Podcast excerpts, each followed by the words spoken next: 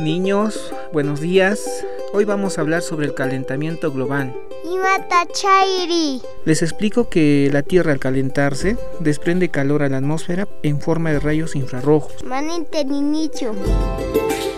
Buenos días niños. Hoy vamos a hablar sobre las señas. ¿Saben qué pronostica las aves o las plantas para esta temporada? ¿Para qué necesitamos saber, profesora? Nosotros no vivimos en el campo.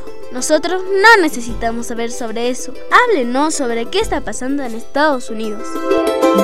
Saber lo que pasa en otros departamentos y países será más importante que saber lo que está pasando en Puno. Conocer la cultura de otros países será más importante que conocer sobre nuestra propia cultura.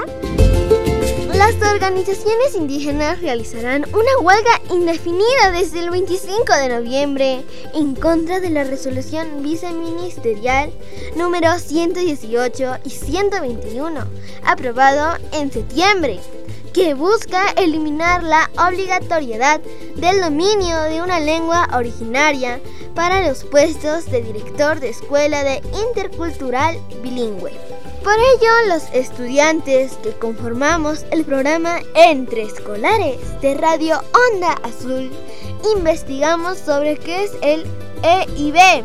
Durante la búsqueda de información identificamos que la educación intercultural bilingüe busca que los niños y niñas de las instituciones educativas puedan aprender a leer y escribir en su propia lengua y en el castellano. Aprender el quechua o aymara es una forma de preservar y fortalecer nuestra identidad cultural. En América Latina existe más de 20 millones de quechua hablantes. Un idioma originario es muy valioso en cualquier cultura. Los niños del programa Entre Escolares conversamos con el especialista de educación intercultural bilingüe de Puno, Equicio Rufino Paxi Coaquira, quien indicó que es importante que el Ministerio de Educación mejore los textos que elabora en el idioma quechua y aymara según el contexto de cada departamento y realice capacitaciones a los docentes para superar las dificultades en el dominio de los idiomas. Porque el 70% de las escuelas en la región Puno son escuelas bilingües. En Puno mismo también, en todo. Entonces, el 70% dice, le sacamos esta cantidad y esos son profesores bilingües.